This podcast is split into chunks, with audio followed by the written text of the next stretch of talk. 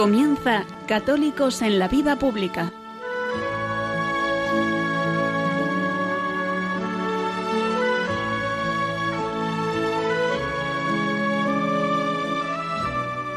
Un espacio dirigido en Radio María por Luis Zayas.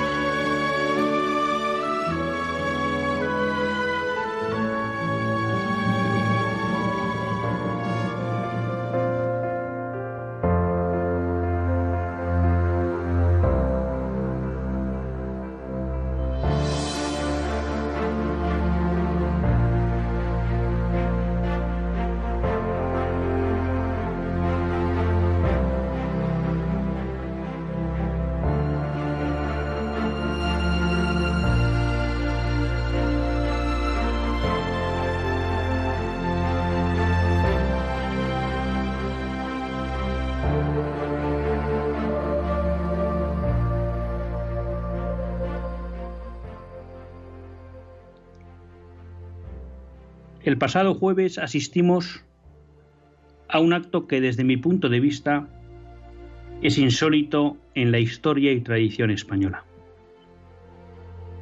El gobierno decidió realizar un acto laico en homenaje a las víctimas del coronavirus, a las personas que seguían sufriendo los efectos del coronavirus y aquellos españoles que en su día a día, médicos, militares, policías y muchas otras personas que con sus servicios esenciales permitieron que el día a día en España pudiera seguir siendo viable, habían arriesgado su vida en pro de España y los españoles. Sin embargo, este acto, que en principio estaba llamado pienso yo, a enardecer y a, orgullecer a los españoles de lo que había sucedido durante la crisis y de cómo la nación había respondido, en mí tuvo el efecto contrario. Es un acto que me produjo tristeza y dolor. Me produjo tristeza y dolor porque desde mi fe cristiana era un acto que no tenía sentido. Los cristianos rezamos por los muertos. Sabemos que los muertos no necesitan recuerdos ni estar en la memoria de nadie, si lo que necesitan es oraciones por su alma para que lleguen al abrazo definitivo con el Padre. Y frente a eso nos encontramos con un estado que quería negar el carácter trascendente de todo hombre y ese carácter inmortal que tiene el alma humana, y que cegaba para todos los españoles esa dimensión espiritual y trascendente del hombre al negarla en un acto que, como digo, quería ser laico y que yo denominaría como laicista. Era un acto además de inútil porque las almas de los difuntos lo que necesitan son oraciones, incomprensible. Cuando uno acude a los homenajes, no acude a homenajear a los muertos, porque se han muerto. Y eso es desgraciadamente lo que ha sucedido en España. Muchas personas han muerto fruto de una pandemia. Pero eso no es motivo de homenaje. Cuando se hace un homenaje se ensalza la historia de una persona, la contribución que ha tenido a la sociedad. E incluso se homenajea a los caídos, porque se entiende que esos caídos han entregado su vida en servicio a la nación. Es el claro ejemplo de los asesinados por ETA. Es el claro ejemplo de los militares que mueren en acto de servicio. Es el claro ejemplo de policías, bomberos o multitud de personas que entregan su vida en favor de España y de los españoles. No podemos decir eso de los muertos por el coronavirus. Son personas que han muerto fruto de una enfermedad y también pues de una crisis sanitaria mal gestionada por nuestras autoridades. Por tanto, no merecían un homenaje, merecían una oración.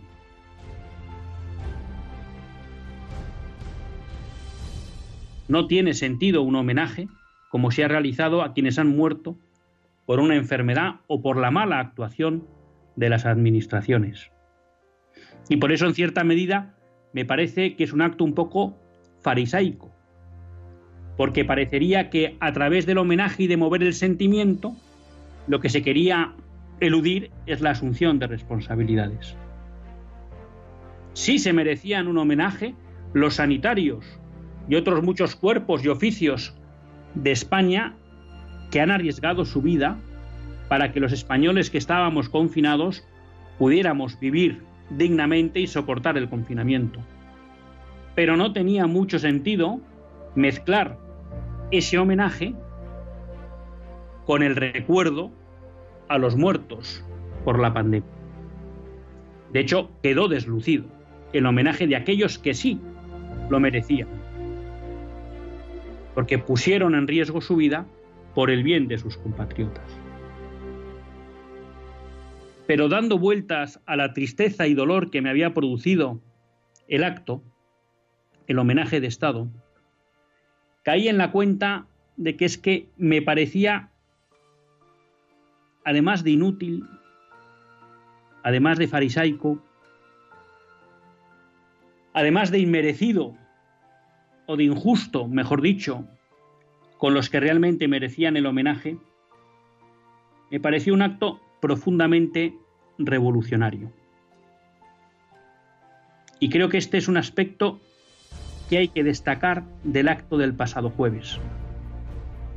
El acto del pasado jueves es revolucionario porque lo que busca es implantar desde el gobierno de la nación la idea de que Cristo, de que Dios no tiene ningún papel en nuestra sociedad.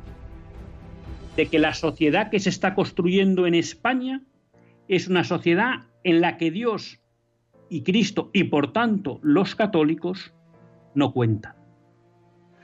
El acto del jueves pasado es un acto contrario, opuesto a la tradición y al ser de España, que es una nación que se define por su carácter católico, que es una nación que, como bien explica Juan Menéndez Pelayo, la argamasa la ha constituido la fe católica que es una nación que se ha construido en defensa y en evangelización. Por eso, que desde las autoridades nacionales se promueva un acto en el que ostentosamente se elimina a Dios y a su iglesia, es un acto claramente revolucionario. ¿Y qué entiendo por el concepto de revolucionario o de revolución? Aquel proceso que quiere destruir un poder o un orden legítimo y en su lugar poner un estado de cosas o un poder ilegítimo. Y cuando hablamos del orden que se quiere destruir, hablamos de revolución con mayúsculas. Es decir, que lo que se está buscando es romper con la disposición de los hombres y de las cosas a lo que marca la doctrina de la Iglesia y la ley natural. Y me parece que desde este punto de vista, el acto del jueves pasado es grave y es un precedente peligroso para el futuro de España. Por primera vez en nuestra historia reciente, nuestras autoridades se atreven a contravenir la historia, la tradición y el ser de España. Y para ello aprovechan un momento trágico como ha sido la crisis del coronavirus. Y además niegan a los españoles que como nación puedan rendir el culto que merecen nuestros difuntos.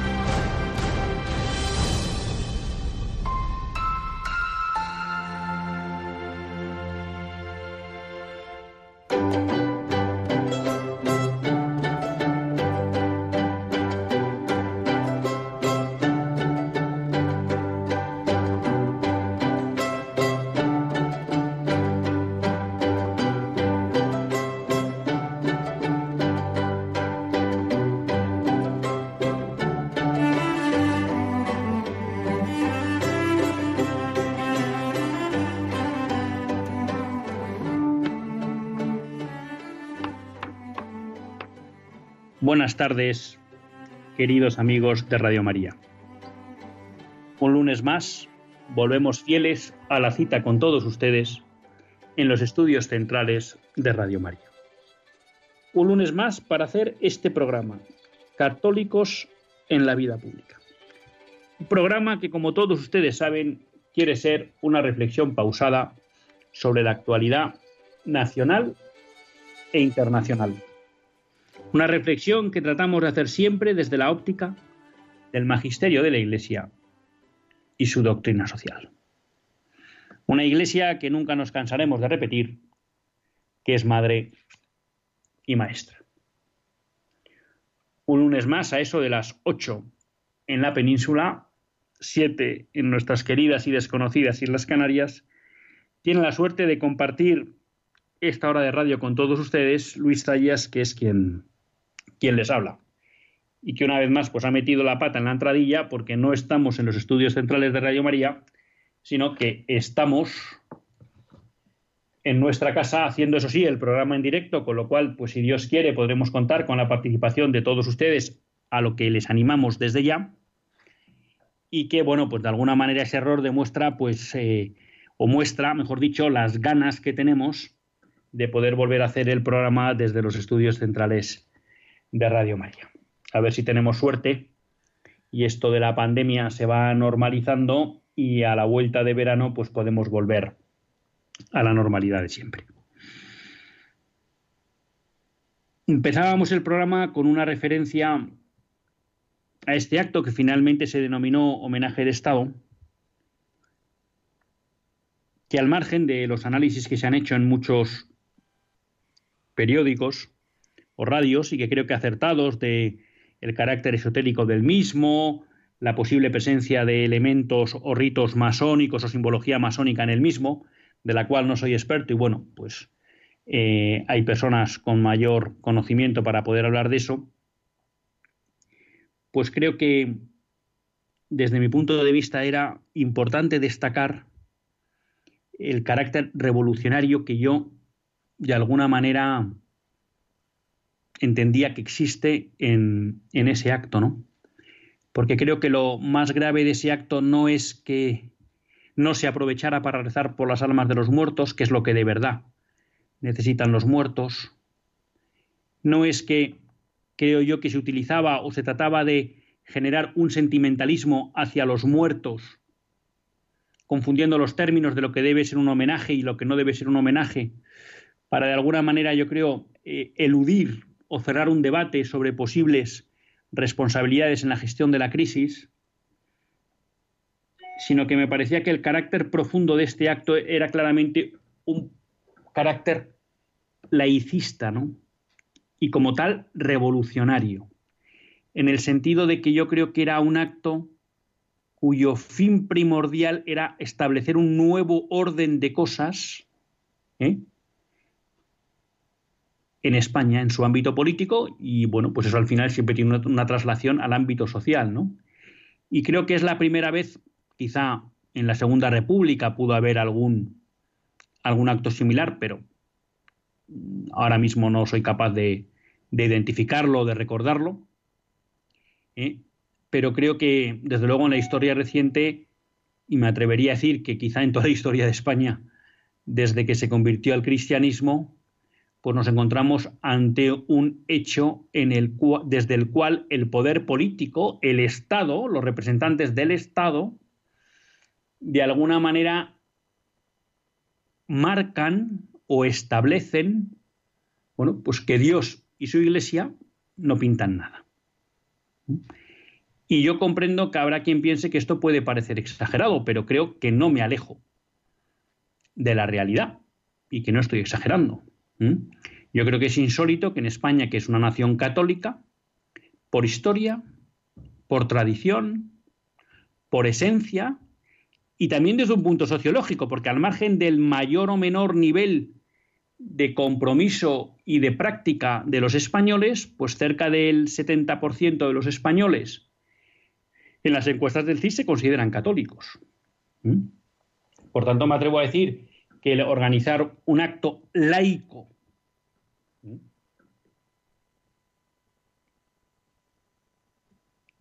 en homenaje a los muertos, sin la presencia de Cristo, sin la presencia de Dios, sin la mención ni siquiera a Dios ni a Cristo, sin la presencia de una oración, pues yo creo que, que es un acto que, de alguna manera, lo que está buscando es establecer un nuevo orden de cosas en España. Y por tanto creo que es un, acto laicista. Laicista, que lo que busca es expulsar a Dios de la sociedad española. Es verdad que a veces, bueno, y con razón, pues se hace una diferencia entre laicismo como agresivo contra el hecho religioso, laicidad, bueno, como respetuoso con el hecho religioso. Yo, eh, aceptando esa distinción teórica, creo que más bien en la práctica no se suele dar, ¿no? Realmente eh, la laicidad suele ser un paso intermedio entre, vamos a llamar, la confesionalidad o la sociedad religiosa y el establecimiento del laicismo. Yo creo que realmente a efectos prácticos la laicidad siempre ha sido un instrumento para ir llevando las sociedades o para ir inoculando en las sociedades poco a poco el laicismo, es decir, el rechazo al hecho religioso. Y yo creo que ese es el carácter más profundo y determinante del acto que vivimos el jueves pasado.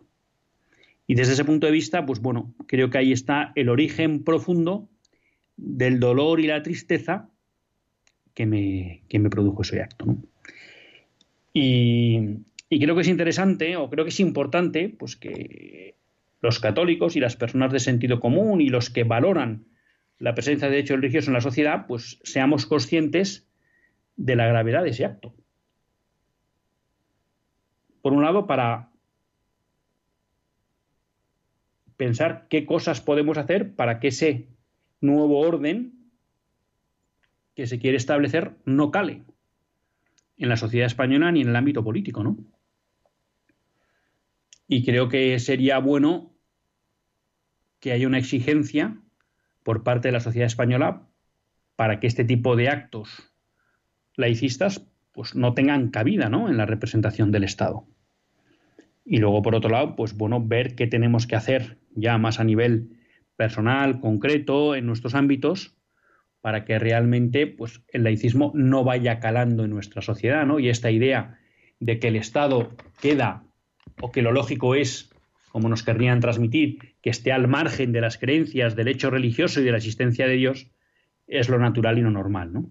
Cuando no es así, sino más bien lo, contrario. De hecho, a lo largo de la historia, pues si algo han tenido en claro todos los gobernantes es que se debían a un rey superior, que era Dios, fueran católicos o no fueran católicos esos, esos gobernantes, ¿no? Empezábamos hablando del, coronavirus y la verdad que eh, me volvía a la cabeza otra de las cuestiones que, tratamos al inicio de la, de la, crisis sanitaria cuando bueno, nos empezaron a confinar, ¿no? Hablaba hoy con un amigo, ya saben ustedes, bueno, pues que como van surgiendo brotes a lo largo de España y de alguna manera ahora al, no haber estado de alarma, pues son las comunidades autónomas las que están llevando la responsabilidad, la primera responsabilidad en el control de los brotes que van surgiendo y como por ejemplo pues en muchas comunidades prácticamente en todas menos en la Comunidad de Madrid y en las Canarias bueno pues ha establecido por ejemplo como obligatorio el uso de mascarillas en, cualquier lugar público. me comentaba un amigo mío cómo en Bilbao, bueno, pues eh, él había pasado el fin de semana y le habían comentado que a raíz de la obligatoriedad de usar mascarilla, pues si alguna persona paseaba por la calle sin mascarilla, pues rápidamente era increpado por otros viandantes. Y cuando me contaba esto, pues me recordaban determinadas actitudes que ya comentamos en el programa y que se dieron durante las primeras fases de la pandemia, en especial cuando el confinamiento fue estricto y no se podía salir de casa, de cómo parecía que todos los vecinos andaban vigilando, acusando a aquellos que se saltaban el confinamiento. Y de alguna manera lo que parecía es que cada español se acababa convirtiendo como en un vigilante del vecino y en un acusador, ¿no? Y hablábamos en el programa de cómo esas actitudes en el fondo son profundamente antisociales. ¿Mm? Porque además eh, entraban también en la dinámica de considerar como que aquella persona que se saltaba el confinamiento o que no cumplía las normas, que no vamos a decir nosotros ni a justificar que se salten las normas, ¿no? Las normas, como nos explica la Iglesia, pues cuando no intervienen cuestiones morales, bueno, pues lo que tenemos que hacer los ciudadanos y en especial los católicos es obedecer las normas que establece el poder legítimo, ¿no? Y en este caso, por una pandemia, pues las normas que establezca para gestionar la crisis sanitaria. Pero una cosa es que seamos obedientes y otra cosa es que nos tengamos que convertir en jueces y en acusadores y en vigilantes de los demás. ¿Mm? Y que de alguna manera identifiquemos como aquella persona que se salta el confinamiento o que no lleva una mascarilla como que parece que es un contagiador en potencia y por tanto un enemigo social. Y lo que me producía tristeza cuando este amigo mío me comentaba este hecho de Bilbao es que de nuevo parece que están apareciendo estos comportamientos antisociales que en el fondo no dejan de estar movidos por una especie, yo creo que de egoísmo individual, que lo que busca solo es el bien particular, el no contagiarse él. ¿Mm? Y entonces se convierte en dedo acusador. Ya digo, eso no quiere decir que aplaudamos a los que no cumplen las normas, pero a lo mejor también les podemos entender y a lo mejor tampoco hace falta estar todo el día acusando, denunciando o criticando, sino cumplamos nosotros las cosas. Y si alguien no cumple, bueno, pues si viene por la calle sin mascarilla, pues adoptamos la distancia social y ya está, ¿no? Pero esta idea puede acabar provocando una especie de enfrentamiento entre unos y otros sobre quién cumple mejor, quién cumple peor, quién incumple, quién parece que me pone en riesgo, que creo que no es una buena, una buena medida. Vivimos durante el confinamiento como algunos médicos, por ejemplo, y algunas personas que trabajaban en, supermercados o en servicios de reparto, sufrían el acoso por parte de sus vecinos, ¿eh? Porque les señalaban y les decían que se fueran a vivir a otros lugares para que no pudieran llevar contagios a la comunidad, ¿no? Hace poco también una persona que yo conocía que su hijo pasó por el coronavirus en un pueblo pequeño de Castilla-La Mancha, bueno, pues realmente ya sufrió, vamos a llamar, el desprecio del resto de vecinos que de alguna manera les trataban como apestados. Incluso una vez que, el hijo se curó por el miedo a que pudiera seguir teniendo el virus y les contagiara al resto, ¿no? Y eso no solo hizo más duro el transcurso de la enfermedad, sino que incluso, bueno, pues llevó a que la madre incluso necesitara tratamiento psicológico, ¿no? En el fondo a mí me parece que estos comportamientos no dejan de ser la punta del iceberg que nos muestran que vivimos en una sociedad profundamente individualista que solo piensa en sí mismos.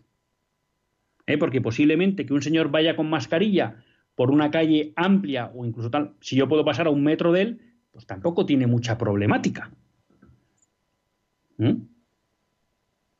O que realmente esté en un momento dado en la playa andando algo y no lleve la mascarilla, pues posiblemente no está poniendo en riesgo a nadie. ¿Está bien lo que hace? Pues hombre, no, debería cumplir. Pero nos tiene que llevar a nosotros a marcarle, a identificarle, a increparle? Pues honradamente pienso que no. Pienso que no. ¿Mm? Por tanto, yo creo que tenemos que, que estar vigilantes, porque a mí me parece que de alguna manera toda esta crisis, como toda crisis, puede provocar que salgamos más fortalecidos como nación, como comunidad, como sociedad, y eso será siempre que volvamos al origen del hombre, ¿no? Y volvemos al arraigo con Dios, con nuestra familia y con nuestra comunidad, con nuestra nación. Pero si en vez de eso lo que de alguna manera prolifera en esta situación es el individualismo, el laicismo, como hemos visto en este acto de Estado, el buscar solo el bien personal, pues posiblemente salgamos más debilitados como sociedad.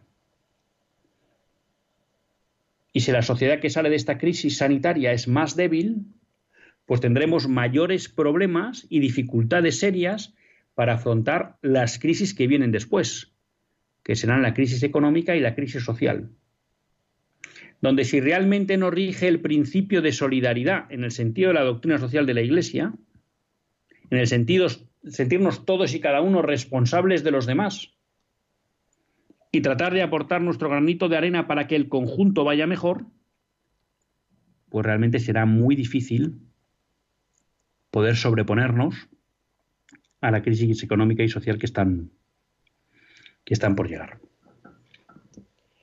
Como ven, hemos empezado claramente pues, con una óptica nacional, ¿no? Y con una óptica pues, muy de actualidad referida a toda esta crisis sanitaria que realmente pues es lo que domina el día a día de todos los españoles.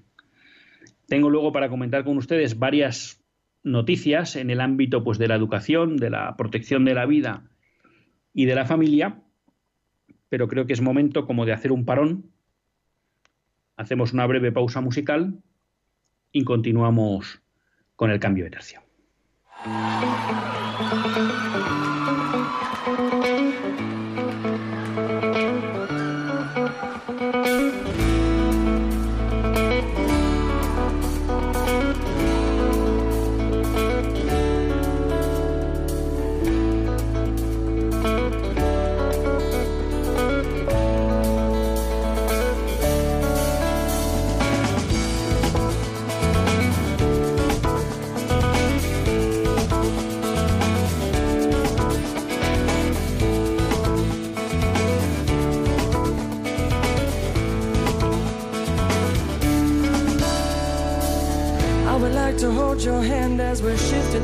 Twisted abandon. I would like to think that you'd know your way. We have dodged the ropes of rain with the cats and the dogs where they love to play on. A handsome fella with umbrella who once saved you your day. And now I will ask you to open my door from your side, from the inside after you drive. Because I want to stay away for a little bit longer, that's why I warm the engine compartment up while I stand here and think it up. But it's a little too early to bury the worry, still this wish is my command. And ah, I, I, I well, I wonder, wonder which one of us is gonna stay the obvious. And I, I, well, I wonder if you already know that I gotta let you go.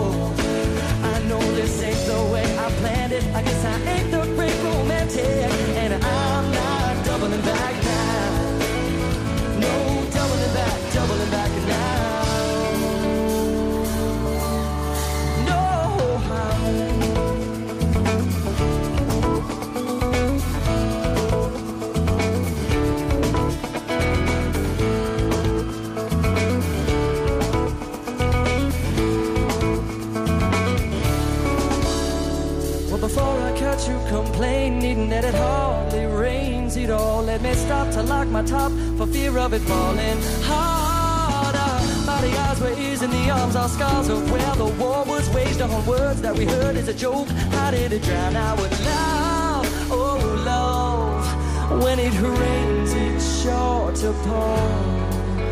But when I look in your eyes, I fear I won't see surprise that I'm not doubling back and I.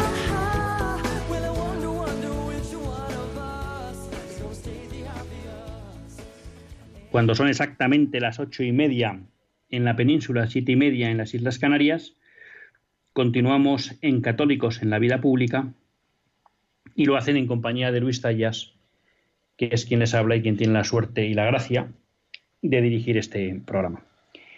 Les decía que quizá pues hemos dedicado la primera parte del,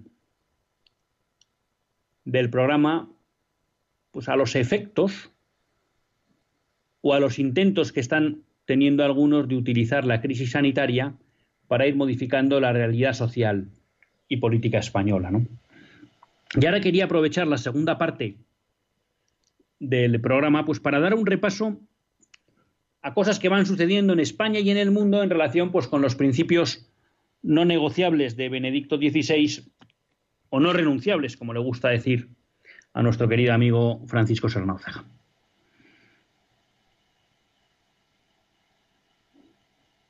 En primer lugar, me gustaría abordar dos noticias en relación con la ideología de género, que nos muestran, por un lado, su poder y su maldad,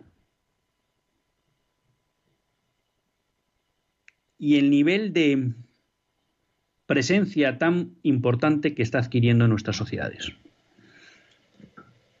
En relación con el poder y la maldad, eh, bueno, pues querría referirme a lo que ha sucedido con Fernando Ferrín Calamita.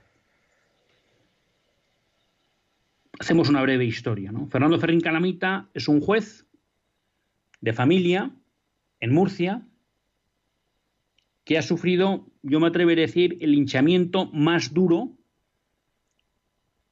por oponer, no, no por oponerse, sino por no asumir los dictados de la ideología de género críticamente en toda la historia de la democracia española. La historia es que Fernando Ferrín Calamita es juez de familia y se encuentra con una pareja de lesbianas que se van a casar.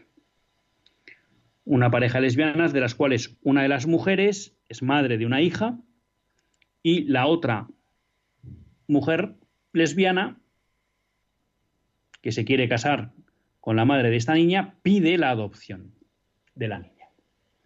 Bueno, el juez pide un informe que de alguna manera le ayude a evaluar si es adecuado para la menor la adopción por parte de una segunda mujer.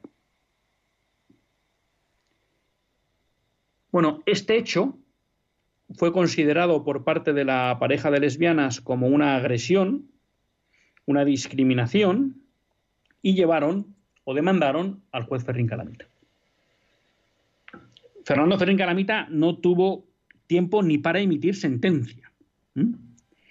Pero ante la demanda de las lesbianas, la justicia consideró que había prevaricado,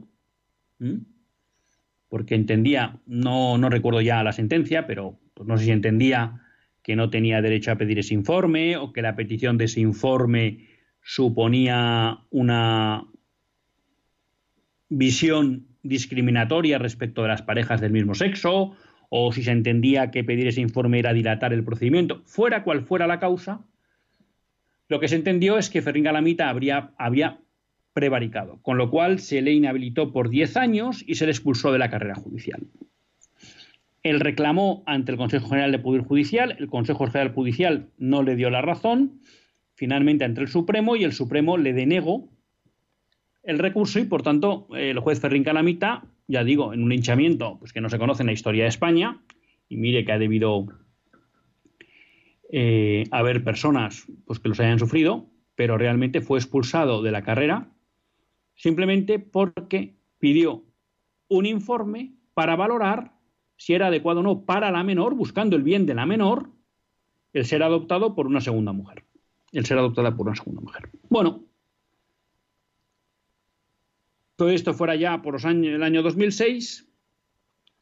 14 años después lo que nos encontramos es que la pareja de lesbianas se ha divorciado y no solo eso, han abandonado a la niña y la han entregado a los servicios sociales. Claro, uno se pregunta, ¿Hacía mal el juez Ferrín Calamita pidiendo un informe que le ayudara a valorar si era bueno para esa menor ser adoptada por esa segunda mujer?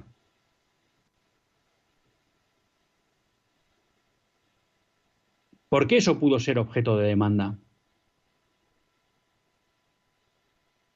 ¿Por qué no podía, a lo mejor, en su criterio de juez Ferrín Calamita, haber denegado esa adopción? ¿Por qué él no podía haber considerado, al margen de que fuera una unión de personas del mismo sexo, haber considerado que a lo mejor esas dos mujeres no eran las personas adecuadas para adoptar a esta niña. Ah, el pensamiento progre, la ideología dominante, no permitió esa pregunta en Ferrín Calamita. No preguntó que se permitiera preguntarse si podía ser inconveniente la adopción.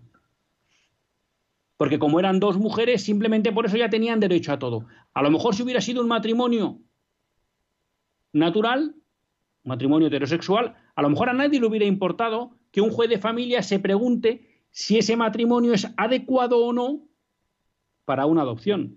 Como de hecho ya saben todos ustedes que cualquier adopción pasa por un proceso previo de evaluación de los padres, de esas parejas que quieren adoptar, para ver si son aptos o no para responsabilizarse de un niño. Bueno, pues hoy es el día en que la realidad da la razón al juez Ferrín Calamita. Tenía sentido pedir un informe. Pero el poder político, el poder judicial, ideologizado o temeroso ante los guardianes del pensamiento políticamente correcto, no considero lo mismo. Y no solo no considero lo mismo, sino que perdón, persiguió con saña al juez Ferrín Calamita, hasta el punto de obligarle a abandonar de por vida la carrera judicial. Que ya me dirán ustedes si pedir un informe es algo tan grave como para acabar sacando a un magistrado o a un juez de la carrera judicial. Bueno, pues eso sufrió Fernando Ferrín Calamita. Hoy es el día en que la realidad, que no la justicia, que no los poderes judiciales ni políticos, le dan la razón. Al menos le queda, no sé si el consuelo, pero sí la gratificación de que intentó velar por el bien de esta menor, que es lo que debía hacer como juez de familia. Como les decía, esta noticia nos ayuda a comprender y a calibrar el nivel de poder que tiene hoy la ideología de género. Bueno, pues en esta línea y para que seamos conscientes de cómo esta ideología va calando en nuestra sociedad, es muy interesante un estudio del que se ha hecho Eco Forum Libertas, realizado por el Pew Research Center, en el que analiza cómo en los últimos 20 años se ha producido prácticamente en todas las sociedades del mundo, pero sobre todo en las occidentales, una progresiva aceptación de la homosexualidad. Al punto pues, que en países como Estados Unidos, en ese periodo de unos 15 años, la aceptación de la homosexualidad ha pasado del 49% al 72%. ¿Mm? En México del 54 al 69, en Sudáfrica del 33 al 54%, en Corea del Sur del 25 al 44, en Reino Unido del 74 al 86, en Canadá del 69 al 85. Es decir, prácticamente este estudio, la noticia la tiene en Forum Libertas, demuestra cómo la homosexualidad va ganando en aceptación.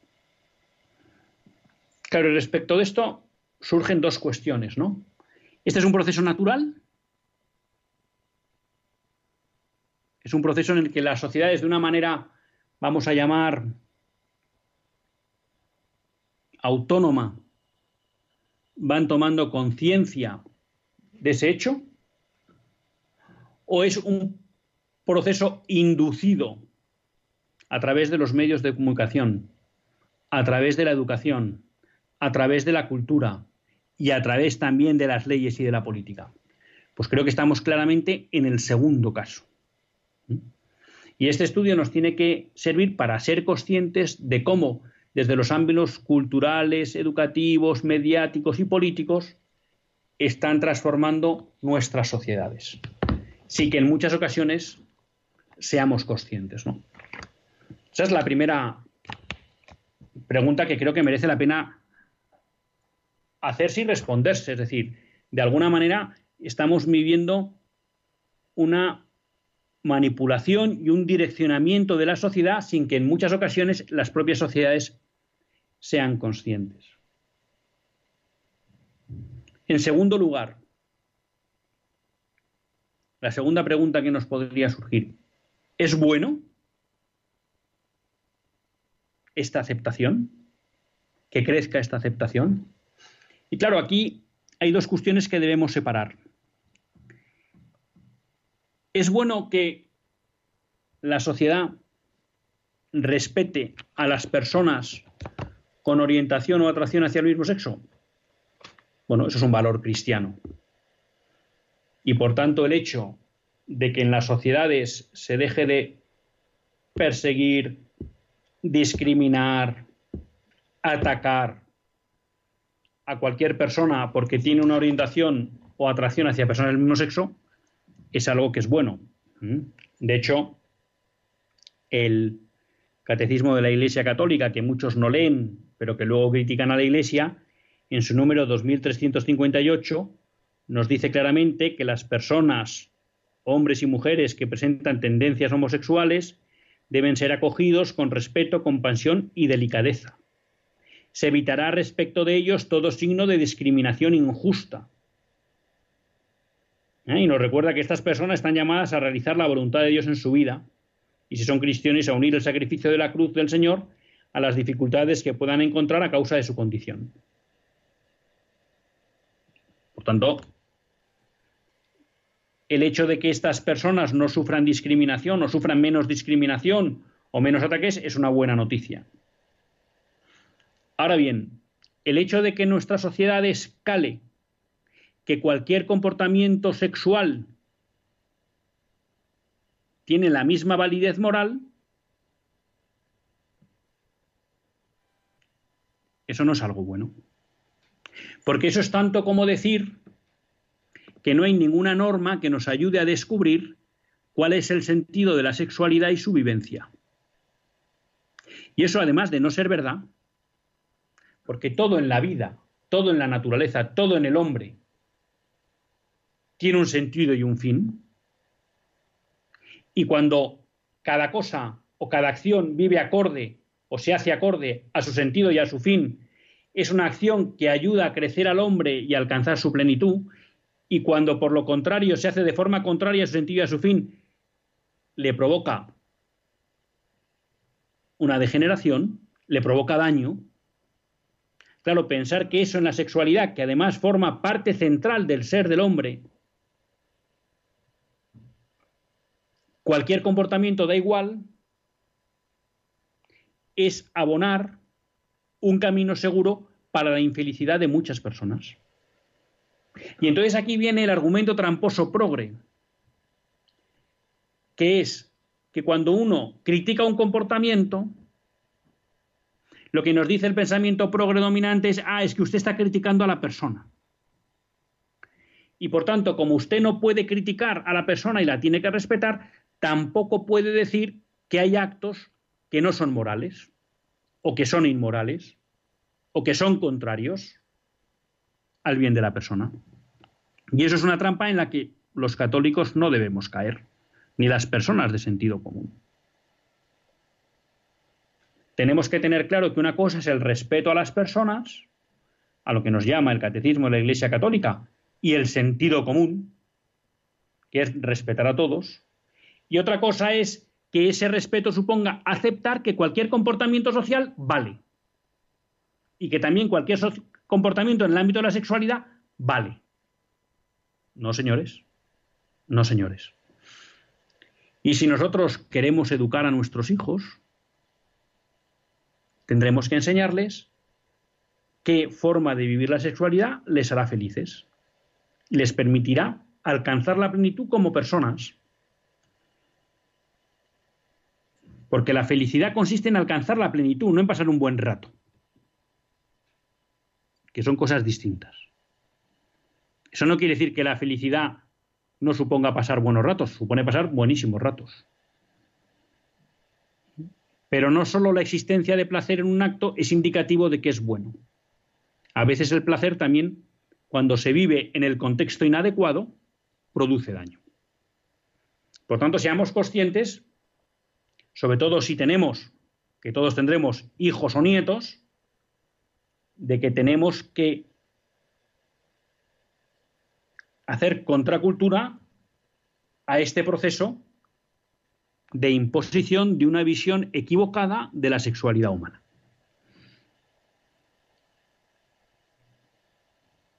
En la educación hemos tenido una buena noticia en el ámbito educativo, porque nos hemos encontrado que en Murcia, no sé si ustedes saben, cuando se hizo, bueno, tanto la alianza de gobierno, que por un lado hay gobierno, una coalición del Partido Popular con Ciudadanos, que está apoyado desde fuera en el Parlamento por Vox.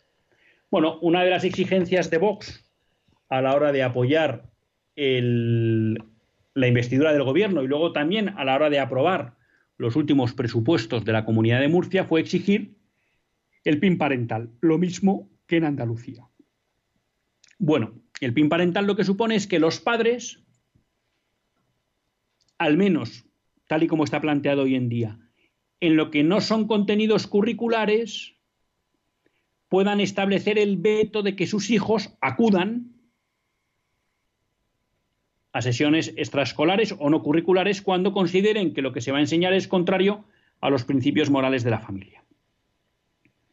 Claro, esto supone romper con el diseño educativo del progresismo y de la izquierda, que es básicamente utilizamos el sistema educativo para inocular nuestra ideología a todos los jóvenes. Claro, si concedemos a los padres el derecho de que al menos en una parte de esa actividad educativa puedan vetar contenidos, parte del chiringuito se nos cae. Y entonces el gobierno, la ministra Celá, reaccionó furibundamente. Y llevaron la cuestión a los tribunales. Bueno, pues hoy es el día en que el Tribunal Superior de Justicia de Murcia ha dicho que el PIN parental es legal y que se puede mantener. Una victoria interesante, pero me atrevería a decir que corta. Yo creo que hay que agradecer a Vox que diera este paso de exigir a los gobiernos murciano y andaluz, en Andalucía no sé cómo ha quedado la cosa, en, en Murcia pues ya ven que el PIN parental va para adelante, de tratar de garantizar una parte de la libertad de los padres y del derecho a educar a sus hijos en sus principios morales. Pero aquí hay que dar más pasos. Hay que preguntarse por qué el PIN parental no cabe en el contenido curricular. Porque en el contenido curricular también se inocula ideología, no solo en esa nueva asignatura eh, que es un remake de Educación para la Ciudadanía, que nos va a obligar a asumir la ministra Celá en su ley LOMLOE. Porque en la parte curricular también se adoctrina. Y no solo, repito, en esa asignatura, sino en todas las asignaturas. En science, en historia. Pero luego hay que preguntarse por qué no damos más pasos en pro de la libertad de educación y se propone el cheque escolar como una medida para que los padres tengan verdadera autonomía y capacidad de elección del centro donde quieren que se eduquen sus hijos. ¿Y por qué no se legaliza de una manera, vamos a decir, con seguridad jurídica en España ya la educación en casa? Resulta que estamos haciendo todos grandes loas a lo que ha sido la educación online. Y se ha demostrado que en muchas casas se ha podido llevar adelante el curso. Bueno, pues es el momento para legalizar o dar seguridad jurídica a la educación en casa, al famoso home schooling, que vive en un, en un limbo legal en España y que sería una medida fantástica para que los padres puedan asegurarse los principios sobre los que se construye la educación de sus hijos. Luego tendrá una serie de complicaciones técnicas para llevarlo a cabo. Pero eso creo que no es causa para que la ley no reconozca el derecho a educar en casa. Pero bueno, tenemos una buena noticia, en este caso gracias a la actuación de Vox en Murcia. Y luego finalmente, pues comentar con ustedes una noticia que quiero profundizar, pero que me ha llenado de alegría, ¿no? Y es que Forum Libertas, bueno, pues iba a realizar un videoencuentro para hablar sobre la República Dominicana, que resulta que tiene una constitución netamente prohibida, porque impide el aborto, dado que es una constitución que protege la vida desde el mismo inicio. ¿Mm? Y tiene mérito, porque Hispanoamérica está sufriendo un embate muy fuerte de las instituciones del nuevo orden mundial para ir implantando en todas ellas tanto el aborto como la ideología de género. Pues queridos amigos, ha llegado su turno. Se me olvidó recordarles el teléfono, pero si cogen lápiz y papel, les recuerdo que pueden llamar para participar en el programa al 91 005 9419.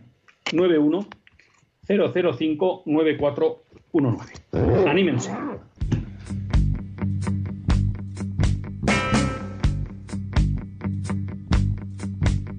Aquel que nos amó, testigo fiel, exaltaré al que es principio y fin, al gran yo soy, adoraré. Aquel que nos amó, testigo fiel, exaltaré.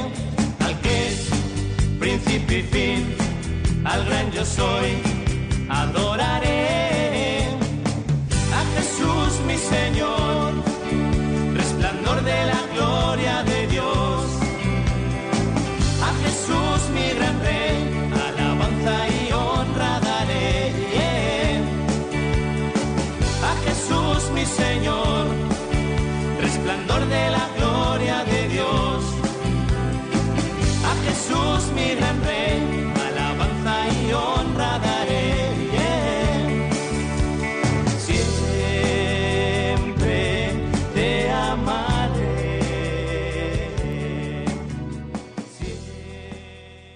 Tenemos con nosotros a Roberto de Mejorada. Buenas tardes, Roberto.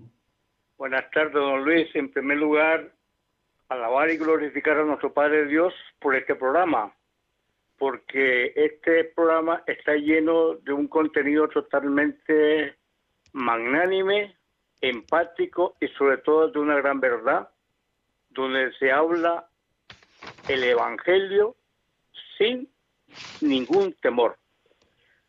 Recopilando o haciendo más o menos un breve bosquejo sobre lo que ha acontecido este jueves y lo, y lo que aconteció en la Catedral de la Almudena.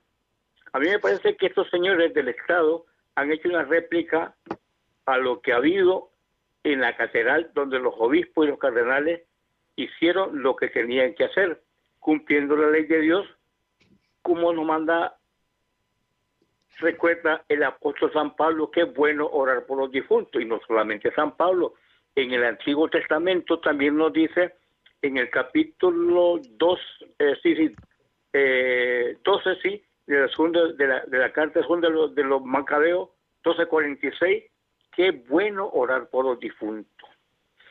Y en cuanto a lo otro, yo le digo a usted que estos señores, por A o por B, están tratando de virtuar la fe católica de España. Pero como dice el apóstol, ni la tristeza, ni la pobreza, ni ninguna pandemia podrá quitarnos nuestra fe en Cristo porque está cementada nuestra fe en, en la roca. Hemos construido a España consagrada en la roca que es Cristo. Por muchas patadas que den estos señores, Cristo está al frente, es nuestro jefe y la alegría y el entusiasmo para los cristianos. Vive España, viva Cristo y viva Dios por toda la eternidad. Gracias por escucharme. Ánimo que Dios está con nosotros y el que está con Dios no puede, nadie contra lo que estamos garantizado y que la alegría no falte porque Cristo está aquí entre nosotros. Aleluya. Buenas tardes gracias por todo. Muchas gracias, Roberto. Bueno, eh, la verdad que usted es muy generoso en los elogios, pero bueno, no son para tanto. Hacemos aquí lo que podemos en, el programa, pero bueno, la verdad que uno agradece tener oyentes tan agradecidos. Eh, muy de acuerdo con lo que usted comenta y, y, le haría una coda a lo que ha venido diciendo. Por un lado, es verdad que de alguna manera había la sensación de que el acto del jueves pasado en el fondo quería ser una copia, lo que pasa que fue una copia muy burda del funeral en la Almudena convocado y celebrado por la conferencia episcopal, bueno, celebrado por el, cardenal Osoro, ¿no? Y efectivamente, una de las cosas que más eh, se evidenciaba en el acto era la incapacidad para que hubiera solemnidad en el mismo, ¿no? El jueves pasado. No, por más que lo intentaban, cualquier intento de dar solemnidad al acto quedaba ridículo, ¿no? Y quizá el nombre apropiado hubiera sido funeral de Estado, pero no sé si por ese llamamiento o esa nota o ese comentario que hizo la conferencia episcopal explicando que funeral eh, no deja de ser un acto religioso y a lo mejor por eso hicieron hablar de monaje, pero es verdad que también comparando con lo que fue el acto del funeral de Almudena el lunes el 6, pues efectivamente quedaba un poco ridículo. Como usted dice, pues la esperanza, no, no, no, no hay que perderla, ¿no? Si algo nos caracteriza a los, católicos, a los cristianos es la esperanza, la esperanza teologal.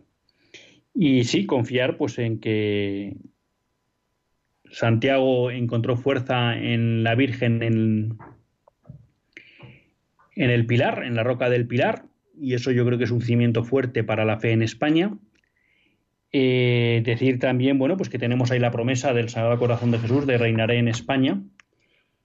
Y pues sí, que tenemos que ser, seguir firmes y estando arraigados en Cristo, como usted dice, pues seremos capaces de todo, porque con Él todo es, es posible. Me quedaba una noticia en el tintero hoy que sí me gustaría comentar y es que eh, están aumentando los ataques a iglesias católicas. Ya han visto lo que ha sucedido con la Catedral de Nantes, solo lo puedo decir telegráficamente. Y también las profanaciones. Ha habido una nueva profanación en la iglesia de San Isidoro, en, en León, después de haber habido un intento en la de San Marcos, ¿no? Con lo cual también les animo a estar vigilantes en las misas, porque ahora mucha gente está aprovechando que se recomienda la comunión en la mano con motivo de la crisis sanitaria y eso es aprovechado por determinadas personas para llevarse ¿eh? sacrilegamente la sagrada forma. O sea que les animo también a que en las misas a las que acudan estén atentos a que no se produzca que alguien se lleve la sagrada comunión. No nos queda tiempo más que para agradecer a Roberto su llamada, a todos ustedes su atención y despedirnos hasta el próximo lunes, si Dios quiere, que Dios les bendiga.